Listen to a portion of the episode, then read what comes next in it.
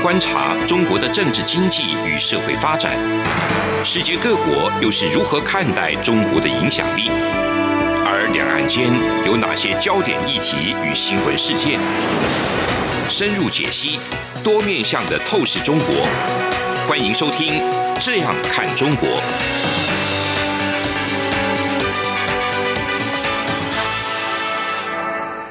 各位听众，你好，我是主持人张振林。您现在收听的是中央广播电台《这样看中国》节目，张振林时间。那今天我们节目要谈的一个主题是这个两岸的军事国防的角力哈，这个美中印太区域安全的整个部署。那这部分这个最近的一些议题的一些发展都相当引人瞩目。今天哈。邀请到两位来宾呢，一位是这个严建发严老师，那一位是那个陈文甲陈文老师哈，那两位都是在这一领域里头学有专精的一个学者哈。那我想先请教一下那个严建发严老师哈，就有一个议题，最近一个突然间有一个讯息就爆出来哦，那也蛮特别的，就是美国国务院这个官方的网站哈。他们在这个当地时间六号的时候，就一月六号的时候，他们自己就先公布了一个讯息，说在台湾时间七号，双方台湾跟美国之间要进行一场这个政治军事的一个对话。那这个部分是有其中有一项，就是由这个所谓政军局的助理国务卿 Gooper 哈，从这个国务院那边远端连线，跟台湾这边呃外交部啦或者国防部的相关人员来做一些政治军事的相关的一个对话。那这种状况以前其实有进行过类似的一种对话啊。那但是这一次又比较特别。第一个是因为那个马上这个一月二十号，这个美国新的一个总统拜登马上就要就任，等于是一个新旧交接的一个衔接。比较接近的一个时间啊，timing 是这样。那另外这种类似的一种对话哈，这种以前是比较低调、比较不对外公开的。那这一次呢，反而是等于是提前，就是敲锣打鼓，就是来跟大家讲说，哎，我们美国要跟台湾来做这些方面的一个对话啊。那 Cooper 其实在对这个所谓的台湾安全跟印太地区的一个部分哈，他其实之前也有讲过类似的一些谈话，包括为了那个。这个地区的一个安全是非常的一个重要哈。那持续军事挑衅霸凌的是中国，不是台湾哦。所以他其实有一句话，最重要的一句话就是讲他说，其实美国会确保台湾不会被中国侵害哦，甚至是武统。哦，所以讲到这个部分，所以这个部分一来时间是很敏感，二来他的那个立场跟那个态度又非常的坚定。那这个部分当然中国这边一定会对这个事情也会很关注，也哇哇叫哦，一些恐吓性的语词都会跑出来。哦，那这部分我想请这个严教授，你怎么来看这一场所谓的台美政治跟军事对话的一个意涵？是，谢谢，谢谢主持人，听众朋友大家好。那其实这一种政治军事的对话，过去一直都不断啊，对，只是说比较私下。那这一次能够公开，而且美方主动公开，对，没错，这就意义很大，就它的象征意义很大。嗯哼。其实，呃，美国跟台湾的关系，在从断交以后，一直在台湾关系法的架构底下。是，所以美国他提到说有义务来帮助台湾防卫自己。嗯哼。但过去我们知道，这个双方比较是在军售方面，嗯，比较在军事方面的对话比较多。嗯。那这次提到军事政治，其实简单的讲就是战略的意义了。嗯哼。好，就是说它也是比较广涵性的、涵盖性的。嗯哼。那这主要就是因为美国跟中国现在已经是。对抗已经升高到几乎是我们可以说是图穷匕见的阶段。对，也就是说，中国一直宣称台湾是它一部分，嗯，但美国并没有承认，嗯，美国只是说他认知到你中国这么说，对，好，为了他自己外交的利益以及战略利益，过去是在在尼克森时期联中制恶嘛，嗯，联政制苏嘛，嗯，那现在已经这个结束了。以前有当时的一个时空背景，对，他现在已经完全不一样。现在两边中美两边是完全是对立的，是，而且现在尤其川普政权的时候，已经把中国当做一个最大的威胁，对，已经升升高到一个无可附加的地步。嗯，包括像呃，国务卿蓬佩奥之前也提到，嗯，台湾从来不是中国一部分。嗯哼，这从国务卿的口里讲出来，就是一个等于是政策。对，没错。所以非常的明确，很明确。所以已经是可以怎么讲，就是图穷匕现。嗯哼，所以这个时候他也不需要遮掩了。嗯哼，好，所以这种军事政治的对话是必要的，因为你单从军事是不够的，因为这涉及到很多战略的意义、地图啊，包括各个部门还有。两国之间的交往，嗯，甚至我们看到一月七号，七号对，美国已经提到驻联合国大使他要来访台湾，对，这非常大的一个事情呢，已经是根本就是一个一种准外交关系了，是没错。所以我想，美国当然美国不会去讲这个，嗯，这个外交辞令，他就做而不说，一直在升级。哦，那中共已经气到整个都跳脚。对，那因为你中共没办法，中共你，嗯，你一方一方面你在违反一些民主人权的一些价值，另一方面就是你有。在南海、在东海扩张的这个倾向，嗯嗯，所以也难怪美国会来制止，因为这对于美国来讲，它不是为台湾的利益，而是为了他美国在亚太的利益。没错，这种事情也不是说中国你在那边哇哇叫就可以制止的，或者说可以干预影响的话，那中美的关系彼此，或者说美国对台湾的一个政策的一个决定哈，有它的基本的一些那个思维跟架构，是因为对。台湾在。在这个第一岛链的最核心位置嘛，对，台湾如果被中国并吞了，或者被侵占了，嗯，那美国只好退出亚太，退出亚太，美国的霸权就消失了。对，没错，而且会又影响到日本，甚至像澳大利亚、东南亚以及印度的利益。没错，所以这是利益是集集体的，嗯，是一个联盟的关系。嗯嗯，讲到这个部分哈，就是说，我想请教那个文甲兄哈，两边的一个军事动态。那比较新的一个状况就是说，在去年年底了，就等于是十二月三十一号的时候，就是说美国的海军第七舰队啊，就主动宣布说，主动公布了啊，公布他们一个伯克级的神盾飞弹驱逐舰麦肯号，还有这个特里斯威伯号哈，两艘军舰，等于是用双舰并行的一个方式通过台湾海峡。那这个部分其实就是整个年度统计下来是累计哈，有美军军舰有十三度通过台湾海峡啊。那其实包括你说那个东海也好，或者说日本那个区域哈，南海以及太平洋等等，那个加起来次数，美军在这个印太地区的一个活动的一个频繁度啊，更是更多了哈。那但是单单通过。军舰通过那个台湾海峡有十三次，那这也是应该是创以前整个那个次数的一个新高哈，所以这部分又比较特别。所谓的以前都所谓的单舰，单舰有时候一个很很象很象征性的意意义，或者说只是说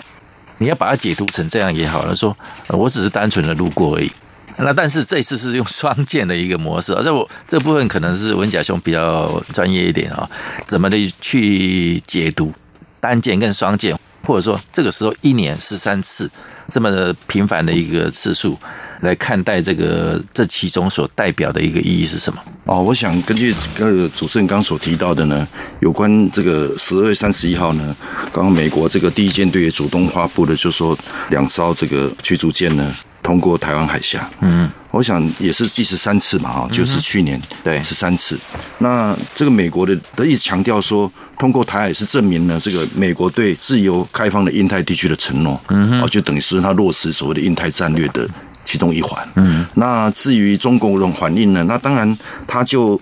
不管是这个国防部的发言人或者外交部发言人，总是。一贯性的哦，会起来跳脚，就是说这个中共呢将会继续去保持高度警戒，还有呢随时会应对一切的威胁、这个挑衅，还有坚决维护这个国家的主权跟领土完整。嗯，当然录音机啊，每次 有什么什么状况，还没有什么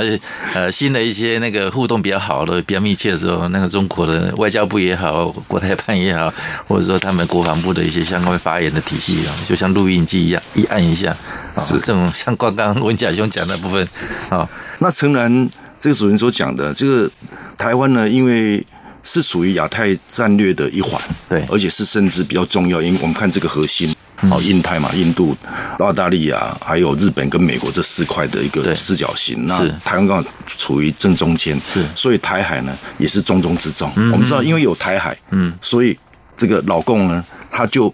说真的，实质上他是没有。濒临太平洋，对，因为有台湾海峡在，对，所以呢，他对台湾海峡这一块，对中共而言是他的核心价值，嗯哼，对美国而言更是他的核心价值。嗯，为什么？因为毕竟他这个常年呢，在从去年的哦，我想从几个这个美国通过呃五大法案，还有所谓的。两个这个大官来台湾访问，包括这个克拉奇，嗯哦，还有哦阿扎尔，对，哦，然后包括他们的就是十一世的军售等等，哦，这些都在在刺激中国。嗯，那当然，在这个从八月开始呢，就有进行这个多面向、多军种的演练，嗯，军事演习，还有包括我们比较经常比较担心的是这个军机扰台。对啊，这些都是在彰显这个中国呢对台湾这个部分、台海这个部分呢，嗯，它的这个第一个它的迫切性、重要性，还有包括他也在宣示说，透过这个演训，透过这个军机绕台来凸显台海是他们内海。嗯，那当然就美国呢，它现在是世界的独强。嗯，哦，尤其这个在印太战略里面提到，台湾既然是它的重中之重，那自然而然的，他只是派两艘航母过来。我觉得我们也不会意外。那至于两艘航母，我就啊，驱逐舰，我想到当初一九九六年台海危机的时候，他也是派出两艘航母来。对。那后来很顺利就把这个危机给解除掉了。本来他们的那时候，就我了解哦，他们本来是说这个是要实兵哦，就实战演练，实战演练啊，包括实弹射击过中线、攻占外岛等等。嗯。哦。啊，然后呢，后来因为我们截获到情报了，说，哎，他他他他有这个东西，然后后来呢，这个美国当然派出两艘这个那时候的这个克林顿是，哦，就派出两个航母来保卫台湾，嗯哼，哦，那这样子就是马上把这个通报单也好，或是说，或是把它降低成所谓的一个。普通的演习，对这个台危机就解除了，所以两艘这个驱逐舰出来，我想我就联想到那个事情嘛，嗯、因为历史我想是历史，我们是可以回顾，而且可以做一个所谓的借鉴的。对，那我想美国呢，它最近的不管是这个派出这个军舰，或者是说军售，或者是说官员来，或者是几个法案等等，嗯，这些对我们而言呢，其实对台湾实质上是一个支持，甚至呢，也对中国是一个有效的一个贺阻跟警告。嗯哼。那谢谢文甲帮我们做的一个分析。那节目进行到这里，我们先休息一下。这里是中央广播电台《这样看中国》节目，节目稍后回来。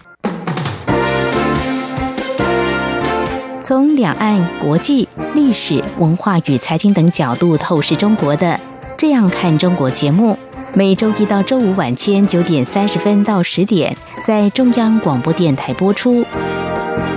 如果您对《这样看中国》节目，有任何收听想法或意见，欢迎寄信到台北市北安路五十五号，也可以透过电子邮件的方式。节目有两个信箱：二零二零 at rti 点 org 点 tw，或是二零二零零二零三 news at gmail.com。再次谢谢听众朋友们的收听与支持，请持续锁定。每周一到周五晚间九点三十分到十点播出的《这样看中国》节目。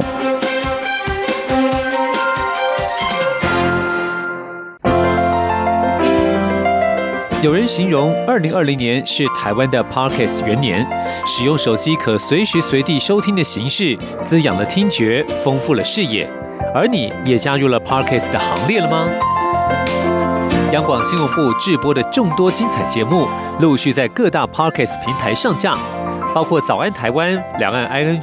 就要听晚报、这样看中国、张振林时间、蔡明芳时间，还有这样看香港、舍之岂能藏乎？想跟你聊聊天，以及港式大排档节目，通通随点随听。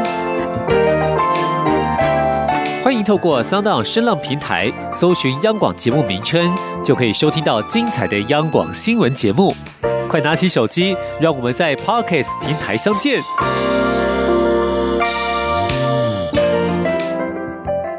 各位听众您好，我是主持人张振林。您现在收听的是中央广播电台《这样看中国》节目，张振林时间。那接下来我们继续来探讨一下这个两岸军事的一个问题。延续这个维甲兄刚刚讲的一些那个美军军舰那个通过台海的一个话题，那其实中国这个部分呢，也有一个非常有意思的一个讯息哈，就是说在一月四号的时候，那习近平呢这边啊，中国的一个身，因为他身兼这个中央军委会主席嘛，哈。那他在四号的时候签署了一份所谓的中央军委二零二一年的第一号的一个命令。那这个军动员令呢，就是说里头有提出所谓的四个深化的一个训练，讲的是说要贯彻这个习近平强军精神，确保随时都能战的一个方针哈。那所谓的四个深化呢，他其实有讲到，包括要深入实战实训，那坚持以战领训，以训促战。以及加强战争跟作战时间的作战问题的一个研究，那这个一个文告哈，其实也相当吸引到大家的一个瞩目啊。那这个文告里头的一个具体内容，以及它象征的一个什么样的一个意义哈，是不是请那个文甲兄你帮我们来做一个分析？关于这个议题呢，我是这么看的哈，嗯，我的研究是是显示出来，就不管这个。啊，习近平呢，这个签署中央军委的二零二一号的命令啊，就是说提出四个深化的训练。嗯，那我就能结合，其实就去年的八月，不管是这个中共的大型军演，或者是军机倒台，嗯哼，其实呢，他都哦，就是有意无意的透露一个最大讯息，就是他要透过以这个演习来代替训练。你有没有知道演习是都作战嘛？是啊，然后作战也需要靠这个演习来得到一个验证。嗯，那他刚所提到的呢，不管是这个所谓的啊实战实训啊，或者是连战连训啊，啊，或者是这个科技的一个强训，或者是一个依法的自训等等，这四个呢，都围绕着他现在目的呢是要最重要的目的是要透过实战实练来达到他的陆海空。的航天啊、战资啊、网络、火箭等七个军种的一个进行去这个训练联合，包括我们看检视几次这个大型军演，都是这几个陆海空整个整个整个军种去做了一个联合，嗯哼，把它得到一个实训。嗯，本来他们是叫所谓的，他们呢之前叫啊协同作战，嗯。那协同作战其实只是一个协同，但是它现在达到一个联合作战。联合作战的意义就像美国一样，嗯，美国一艘不管是航母等等，它就牵扯的是一个联合作战的一个一个机制。是。那除此之外，军机绕台的部分呢，我也提了他当初的几个一个目的啊，他的目的。那第一个呢，他是要去所谓的透过军机来收集我们的一些。不管是雷达或是防空的一个系数，嗯哼，以后这个开战之后，它可以呢随时透过所谓的反辐射导弹，把这些基地摧毁掉。嗯，那摧毁掉，当然到时候我们的防空或者是战机都像瞎子一样，是也没法去动。然后第二个呢，当然就选在这个西南海域呢，因为它是属于南海，那南海呢是比较敏感，而且也是美国经常在那边训练的，它透过这个东西。透过南海这个战机的这个演训呢，来达到所谓的去遏制美国在南海的发展的活动。嗯，然后第三个呢，就是说也等于说是一种这个地缘围堵。然后第三部分呢是警告台独不要跟随着美国起舞。第四个是他检验的他的战场空间。嗯，其实每次的这个军演呢，或是军机演。都是在检验它的战场空间。嗯哼，哦，这就是一个军事而言的话，它必须要透过这个，让每一个这个飞行员呢也好，或是每个陆海空等等的这个部队也好，要去熟悉它的战场空间。是，然后接着呢，当然了，就是我们也提到说，他是不是要为他的南海航空识别区，嗯，来做划定。嗯嗯，那最后一个就验证到今天他所提的这个四个深化。嗯，那他总结了去年。不管是他的这个大型军演，或者是他的军机扰台，嗯，然后呢，他先得到了一个验证，嗯，那验证就不光一个实战，包括他的一个联战，包括他的所谓的这个科技，嗯，所以最后一个是依法。哦，他们现在其实呢，他们是吹哨子壮胆，对，反正火器都是我按照法，不管是这个演戏也要法，然后国安法也要法，什么都是这样法，嗯，这些都有法来。遂行他们的一党专政，或者说他们的这个哦所谓的侵权霸权，是这样听起来，其实有他的一个基本的一个战略，或者说一些那个国防一些部署的一些思考在里面哈。那但是如果同样的一个状态的话，你习近平哈做这么大的一个动作，然后去做这样的一个宣告，那是不是也是在做死说一些国际上或者说一些区域安全上面的一些那个所谓对所谓中国威胁论哦，或者说中共威胁论的这部分哦？其实这部分也是。作死的这样的一个想法了哦，这是一种解读了哦。那另外最近也有一个比较热门的一个话题了，那就刚好最近才发生的一个事情，就是说那个美国这个因为川普跟拜登之间的一些总统选举之后的一些所谓的公平性啊，或者说有没有到底有没有舞弊之类的事情，让这个川普呢在一月初的时候就是号召。他的那个川川粉们哦，他的支持者，然后上的上街头哦，直接去这个国会山庄外面去做一些示威的抗议。那结果当天的一个状况就显然是有点失控了哈，就是说一些那个川粉们抗议的当下，有些就冲进那个国会山庄里面，然后大肆搞一些破坏啦，或者说做一些比较大的一个动作哈。那这部分因为美国警方。向来执法都很严厉，大家都知道的哦。他们也为了要制止这一些所谓的暴动啊，或者说暴乱，做了一些什么实弹开枪射击的一个制止的一个喝阻动作。那后续的一些反应，其实不单是当下的一个所谓的社会事件也好，或者说政治抗争的一个动作也好，那是事后的一些发展，包括很多川普的一些重要的一些伙伴。他后来跟那个彭斯这这边副总统之间的那个矛盾也开始出来哦，两边都开始做一些切割。那川普那个政府里头的一些重要的一些幕僚也好，或者说一些首长，也陆陆续续针对这一次的这个所谓的暴动的事件表达遗憾啊，或者说用辞职来做一些表态。虽然也剩下不多的时间，好，那这样的状况就让中国好像有见缝插针的一个一个机会啊。如果他们不管是他们自己的一些官媒也好，或者说他们在微博上面的一些重要的一些风向，我们可以看得到他们的网红也好，或者说一些主要的一些讨论的一些面向，都开始在酸这个美国，说，那你们美国这个就双标嘛？哦，以前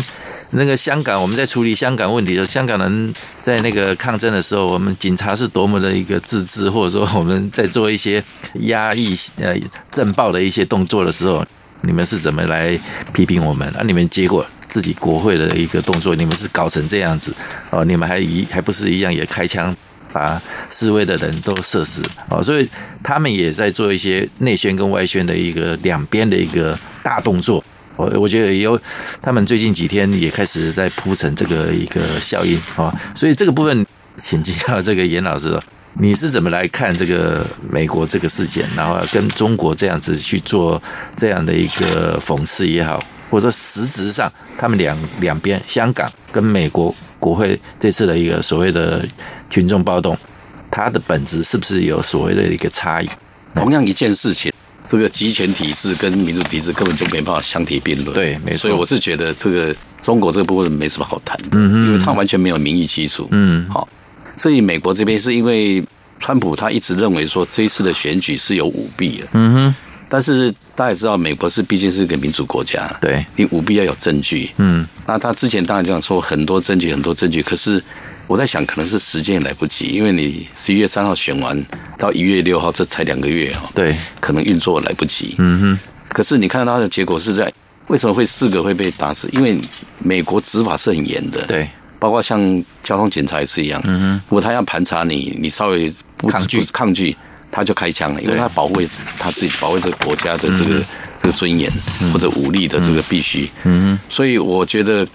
可能没办法用说这四个被打死来做呢，因为他四个已经超出这个界限，嗯甚至川普也不认为说这个暴力是对的，对。好，还有很多他们的，他最后还是呼吁大家说心有未甘，但是对大家要和平的。他还是认为他没有输，他还认为有诈欺，可是你还是走合法程序嘛，就和平理性的抗争。嗯，但你回想一下，就是说以当然他那人数多少，一一般说一百多万，我们不知道了，说上百万。嗯，可是以这么大规模，然后美国又可以自己拥有枪枪械的这个国家，嗯，能够这样子，我觉得是很不简单。就是说还是和平落幕了嘛。嗯，好。所以这个地方就是说，可能涉及到这个川普的一些策略的问题了。嗯哼。但是坦白讲，形势比人强。对。如果说他当时十一月三号选完以后，他发现有舞弊状况，他以总统的这个权力下这个所谓的局部的戒严或或者。紧急命令法来来执行这种对于这个舞弊的这个的查验的话，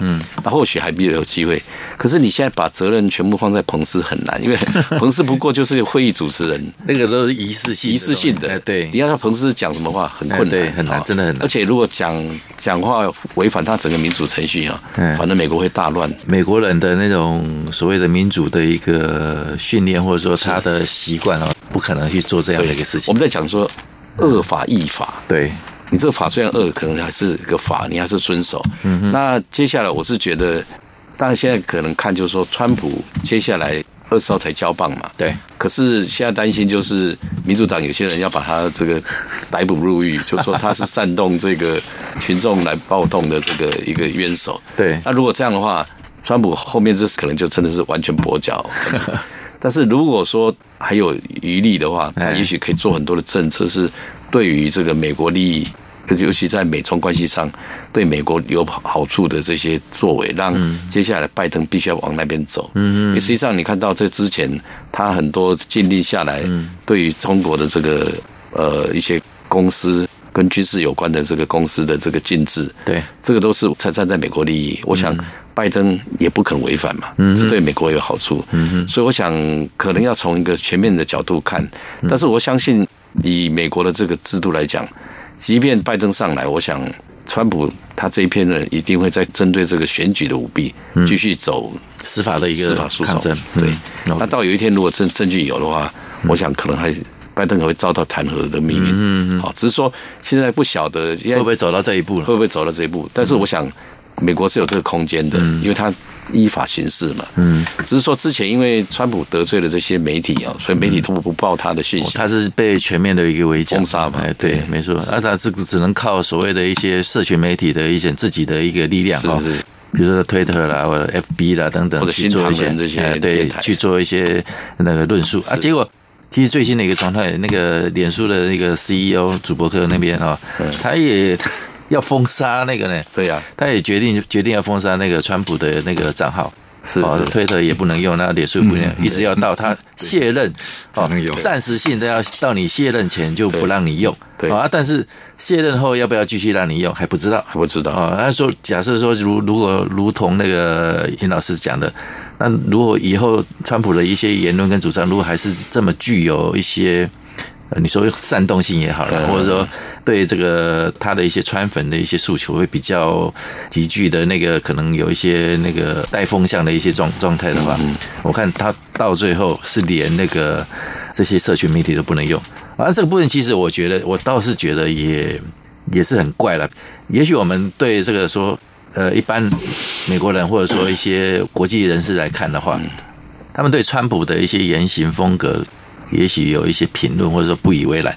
但是相对的，你现在又反过来，你一些社群媒体，你掌握这么大的一个资源的一个决策者的，他也用这个所谓的自己认定审核的一个标准去限定你不能使用，我觉得这也是相对来讲呢，也是在违反一种所谓的言论自由的一个状态。是，但是因为民主自由就是一种。诸神之战嘛，对，没错，就是说你有权利的，你有能力的去去争取，去去讲，哎，对，啊，到后来看找到一个平衡点，OK，这个戏嘛还蛮精彩的，然 后我们可能以后还要接着去看哈。好，那以上就是我们今天这个中央广播电台这样看中国节目，节目进行到这里告一个段落，谢谢。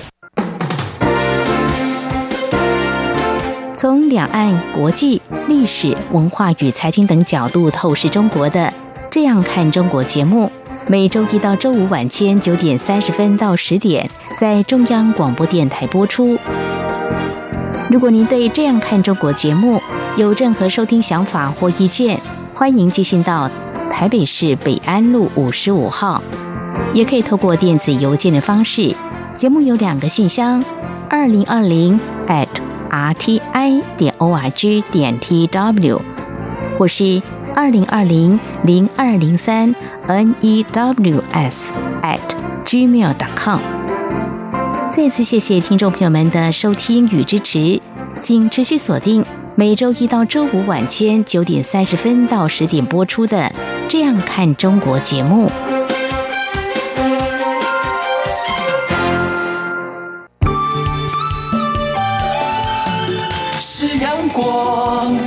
百万之光穿透世界之窗；是阳光，像神鹰翅膀环绕地球飞翔。